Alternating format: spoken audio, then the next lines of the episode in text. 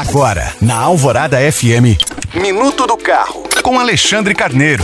Oferecimento Autoville Hyundai. Só na Autoville você encontra HB20 hatch e sedã com parcelas de 699 reais e pague somente em março. Consulte condições. A ideia de criar um dispositivo capaz de impedir que motoristas alcoolizados dirijam não é nova. No passado, já foram desenvolvidos, por exemplo, bafômetros associados à ignição do motor. Agora, porém, a Magna, uma multinacional canadense do ramo de autopeças, apresentou um sistema que pode eliminar de vez a embriaguez ao volante. O mecanismo da Magna consegue verificar se o condutor está alcoolizado graças a uma tecnologia formada por câmeras infravermelhas e sensores, capazes de monitorar as pupilas e também a quantidade de gás carbônico emitida durante a respiração. Com base nessas informações, o sistema estima se o motorista tem mais de 8 decigramas de álcool por litro de sangue, que é o limite legal na maior parte dos Estados Unidos. Até o momento, ainda não há previsão para que esse sistema seja aplicado aos veículos fabricados em série. Enquanto uma tecnologia assim não chega ao mercado, vale lembrar aos motoristas que a embriaguez é uma das maiores causas de mortes no trânsito em todo o mundo. Fica então aquela velha dica: se beber, não dirija.